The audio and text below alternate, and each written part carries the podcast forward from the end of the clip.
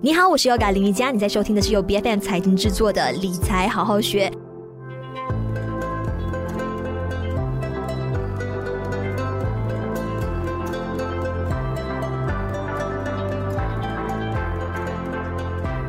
人性的复杂呢，让到婚姻也充满了各种不确定性，谁也无法保证啊，到底在一段婚姻当中，两个人能不能够一起携手啊，走到这个生命的尽头？那我们要做的事情就是哈，要是一天啊，两个人闹得不愉快了，离婚也成了唯一的一个选择的时候呢，到底我们作为女性哈，因为今天我们的嘉宾也是一位 一位就是很难得、很少见的一位女性财务规划师，所以我们今天就从我们女。女性的角度来探讨，究竟我们女人呢，该如何更好的去啊、保护好自己的财产？因为毕竟现在女性的经济还有财务的这一个啊独立性比例也越来越大了，赚钱能力非常的强，所以当然一定要学会懂得呃做好这个自身权益的一个保障了。那今天在我们的节目上，我们邀请到的全方位财务规划师有 Kit 黄杰怡，你好。嗨，你好，Yoga，大家好，谢谢你这次的邀请哦。嗯啊，那其实呢，呃，这个话题非常的好，也是我一直想要和更多的人分享。我们在婚前应该做好一点什么规划？然后谢谢你的邀请。是，但是我们今天聊这个 课题的，可能会有一些男性朋友会觉得说，哎，你们是不是就是呃，哇，女女性主义抬头了？然后现在开始哦，就搞这一出，会会对他们产生什么样的一个威胁？但是其实你你自己本身也是有观察到的，好像在近几年啊，我们好像女性的创业的这个啊趋势越来越强了之后呢，有越来越多的那些好像身边的女性朋友也开始重视起来这些婚前的一个财产的规划，是吧？啊、肯定的，因为尤其现在的女性呢，大都自己进入了职场嘛，然后刚才你讲的赚钱能力也都已经非常的高，而且他们的财务都很独立。然后你看到有一些呃，嗯，就是进入还没有进入婚姻之前，他们已经非常有能力的去赚钱，然后更好的，他们也慢慢的懂得。然后怎么样让自己的这个财务啊、呃、更有更好的安排啦？所以我也看到，在我的这个行业里面呢，在我这整个过程里面，我也看到许多女性啊、呃，她们处理自己的理财呢，都规划得非常的好。然后，in fact，我其实我的客户群里面呢是女性居多的，我的客户群都是女性比较多。是，那一般他们会有什么样的一个需求？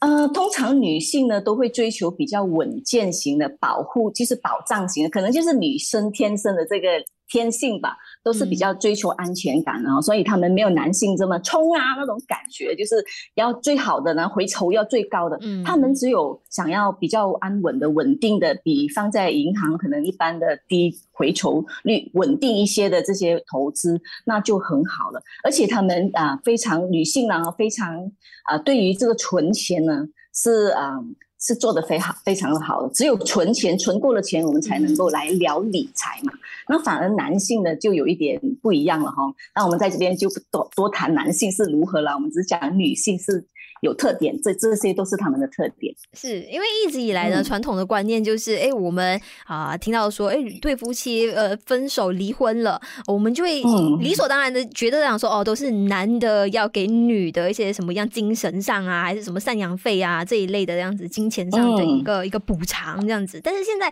会不会越来越多的女性会觉得说，哎、嗯，呃，就是我也要避免哈，万一就是有一天结婚了，然后有什么 呃，就是有什么不好的事情发生的话的，有没有？没有什么样的一些方式可以避免另一半分得到自己的财产？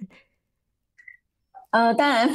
当然方法是有啦，就是必须要在这个婚前呢就要做好这个规划了哈。我觉得，因为在婚姻里面呢，就是属于共同的财产啊，那就没有办法，可能就没有办法呃好好的做出这个规划。那如果在婚前呢，你已经有这个意识，就是你觉得有这个想法，诶，我不想要呃以后发生什么事情，然后我的这些东西都会被分分分割了哈。然后在其实，在婚前呢是有一些方式可以做的。那我可以在这边啊分享一两个了哈。那首先呢，如果是属于一般的资产啊，就是不是属于太高、嗯、太高高净值的哈，那我们会选择一些门槛比较低的，比如说我们可以选择啊保单，就是年金保单，就是说你在婚前你就把这份保单购买，然后付完，就是婚前你必须要付费付费完毕了，就是保费一定要给完。然后因为是这个年金保单嘛，所以你每年可能还有一个收益。好，然后你就拿这个钱，就是属于还是属于你个人的。那要怎么做呢？就是你把自己成为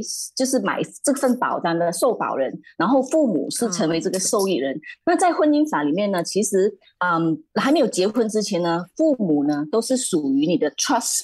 policy，就是你是这受益人的直接的受益人，所以呢。父母成为受益人，那如果啊真的有什么事呢，还是可以啊赔出来，然后那个保险金还是属于个人财产的哦，或者是你可以把自己成为受保人，好、嗯、呃，就父母成为这个啊呃不是刚才我说的是成呃自己成为呃受益人，父母是受保人这样子，同样的道理了哈，也是这个钱赔出来呢，这个钱啊年金呢都是属于个人财产的了哈。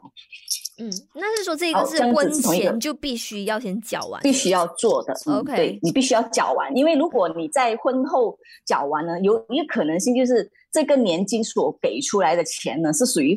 婚后就才给的这笔钱，嗯、然后分出来可能有这个呃风险性的可以被分割哈。那刚才我讲的是其中一个方式，是门槛比较低，就是买保单或者是做一些投资，是啊一次性的给完哈。然后第二种的呢，如果是比较高净值的呃人士呢，我们会建议他在婚前呢就设立好这个个人的信托，就是把自己的资产呢转移到这个信托的名下，那这个资产呢就不再属于是你的名下，你就能够啊、避避开这个被分割的风险。当然在，在呃资产在你这个信托里面呢，还是还是活动性的哦，你还是可可以拥有这个拥有权呢去做这个分配法。嗯，但是通常这种呢是门槛非常的高，你必须要，我们如果给我建议呢，我是看你当时的资产是有什么，我们才做以这个啊 advice。嗯，OK，那要是保单的话呢，是要怎么样去啊、呃、去决定说要投入多少的一个金额，然后是要花多长的时间去缴付完？嗯，嗯，OK，那就看你啊、呃、在。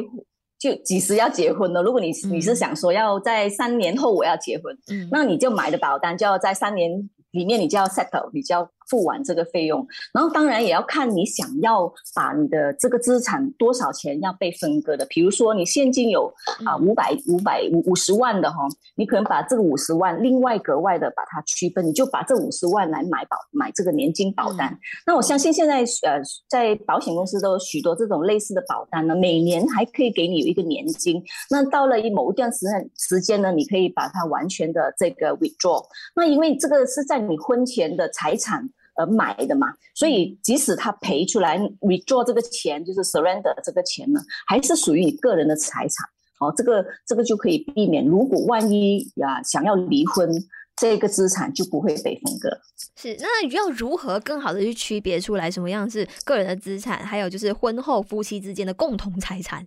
啊，对，这个也是非常想要探讨的，很多人哈。有有什么财产？有什么是哎，他的也是我的，但是我不知道。通常女性都想，我的是我的，他的还是我的哈。那在个人财产方面，就是所有在婚前你所努力自己赚取的这一个财产呢，就属于个人财产哦，非常的直接哦，就是啊，然后呃。共同的财产就是你在婚后，你们一从一同打造你们赚取的这个，就是那个 salary 呃工钱，然后你的花红啊，EPF，你的银行里面的户口啊，产业、股票、基金投资这种，因为它是是在婚婚姻里面婚内你所做的这些资产都是属于共同的财产，即使可能你缴费都是你一个人在缴，但是你已经是在婚内了。所以你你你有可能被分割了。这有一天你在啊谈论这个离婚的时候，那 of course 这些东西还是要交回给这个婚姻法庭来去审判哦。我们没有办法在这边说你一定被分割五十趴，也不一定哦。啊，要看当时的情况，这个法律来做这个调整，来做这个判定。那有什么样的一些理财产品呢？是可以起到两个作用，就是可以实现到。财产隔离的保护的同时呢，第二也可以实现到稳利稳定的这个复利增值。嗯，就好像刚才我讲的这个保单，其实是一个非常好用的一个啊啊渠道了哈。就是你在婚前你已经设立的这个啊保险，那保险里面呢，有一些就是好像刚才我讲的年金保单，它是每年都在增值的哈、哦，或者是一些低保障然后啊高投资的一些保单，也是在你婚前所设立的，那里面呢，它都会有这个营收的，所以我觉得是一个门槛比较低的这个建议。那、嗯、或者是刚才我也讲到，成立这个信托呢，更好的可以帮你去隔离啊你的所有资产，把它放在这个信托。当然，信托可以做的东西。呃，更多了哈，当然也是要看客户我们女性这方面有没有这么多的需求，而，另另外我们才能够给他更多的建议。是，那要是什么都不做，就是在结婚之前直接跟对象制定婚前协议，其实这样子的一个做法是不是会更加直截了 当？但是在本地好像不太不太流行，嗯、不太是主流的一个做法，嗯、是吗？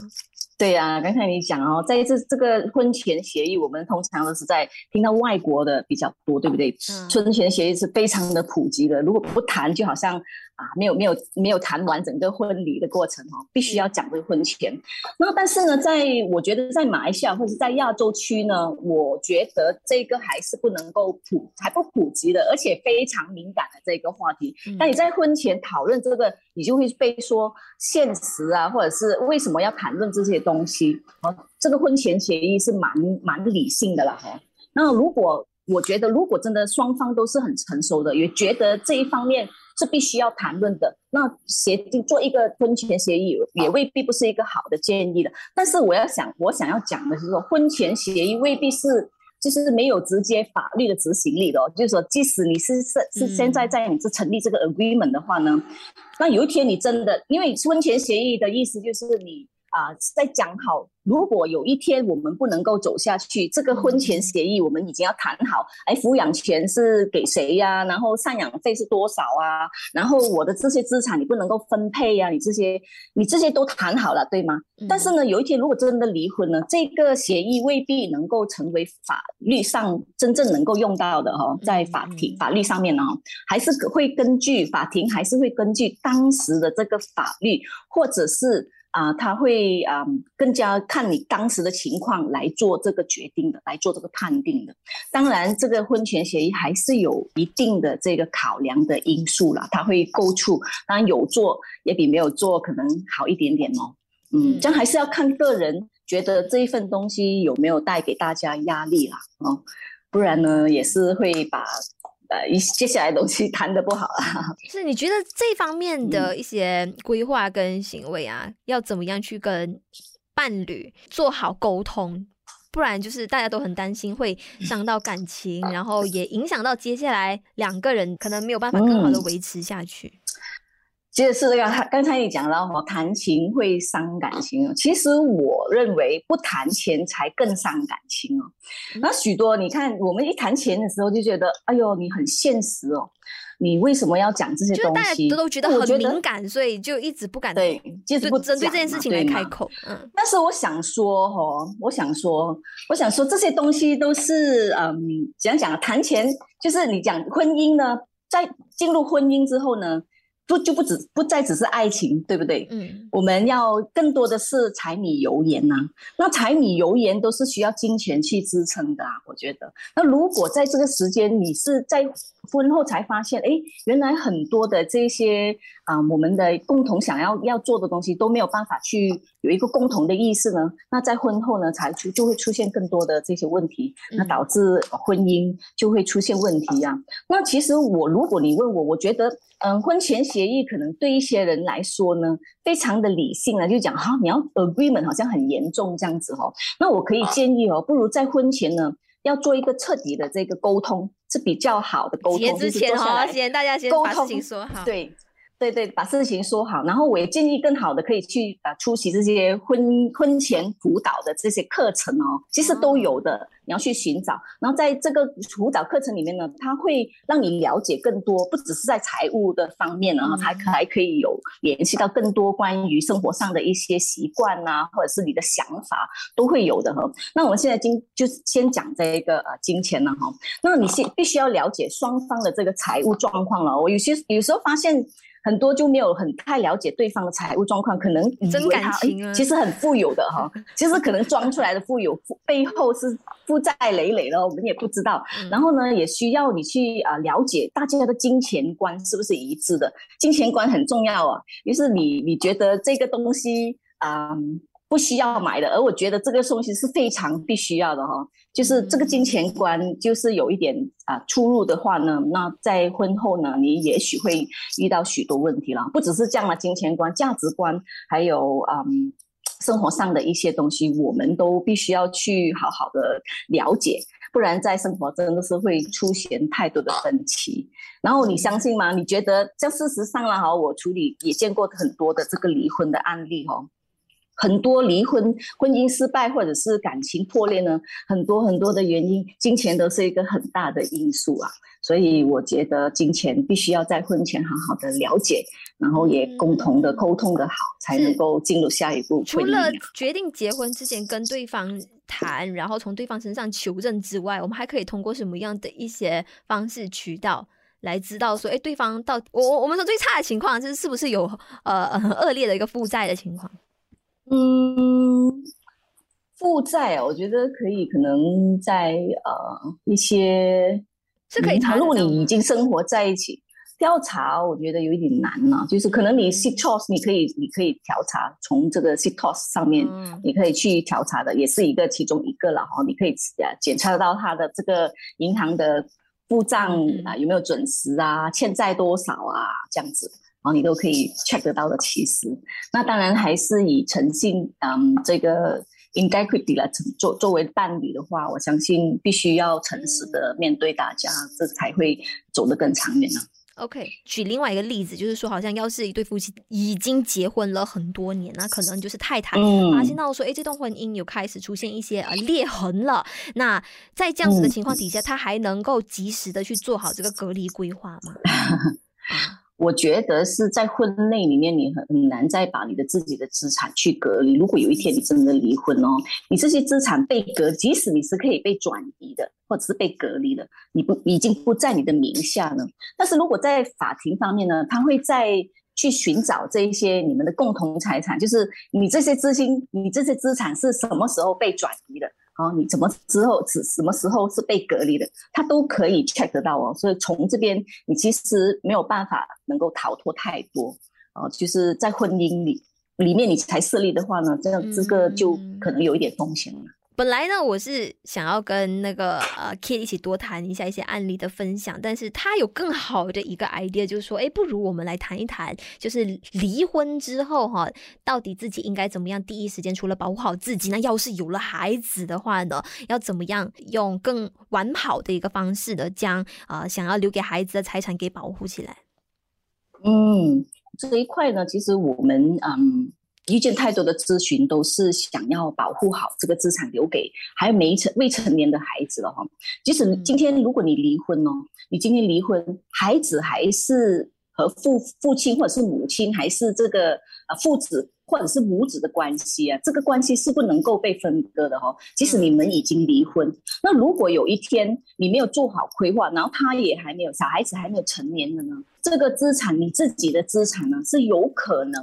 你要留给孩子的资产是有可能被你的前任啊、是管理的。那讲到管理，如果真的他没有用，那就是属于管理嘛。如果他不小心用了一点哦，是留给孩子的钱，把用在自己的身上，那这个事情我相信是许多。啊，女性啦，我以女性的角度来看的话呢，是非常不愿意的，因为可能这关系已经是没有太好。如果还把自己的这个辛苦留下来给孩子的钱，也和他是分享，和他分享，我相信是绝对很多人都不愿意了。那在我们的客户群里面呢，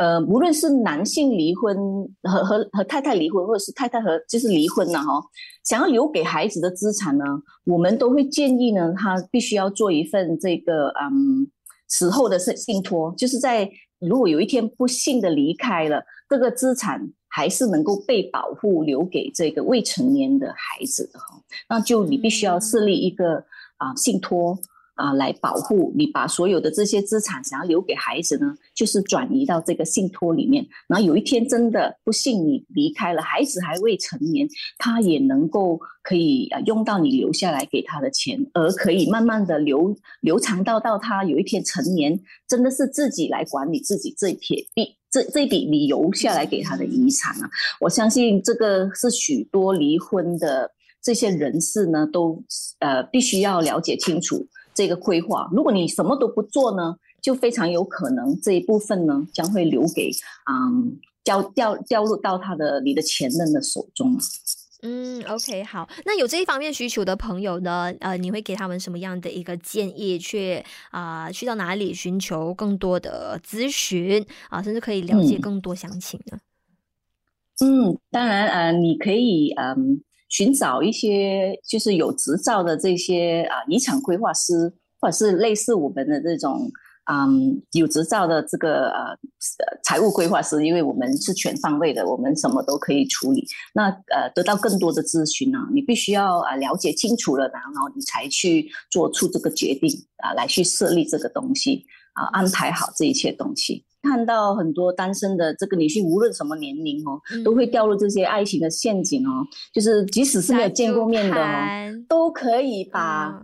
都可以把自己辛苦赚来的钱，甚至是去借钱，把这些钱供送给他们。所以我想也是很想呼吁这个东西哦，要要要去小心的处理。如果一个男人一直不断向你借钱或者是要钱的，你就就是必须要非常的清醒的去想一下，这个是是什么样的一个东西啦。是是，今天我们聊的这个课题呢，也不是说要大家把这个婚姻跟家庭关系给物质化，因为现实就是这样子哈。当离婚的时候。一对男女最大的争议，当然就是涉及到钱财，特别是我们华人，我觉得我我们是绝对逃不掉这样子一个课题的哈，所以也是希望说大家可能在呃，就是两个人决定走在一起，决定要一起领证结婚的时候呢，可以感性，但是可能在自己的钱财规划方面呢，还是要相当理性的哈，先做好一个自我的保护，不然就是以后要怎么样有能力可以就是去应对那些潜在的一些呃风险啊等等的，我就不希望大家可以就是在日后如果东西没有。处理好的话，可能剪不清理还乱，陷入更大的一个纠纷。这样子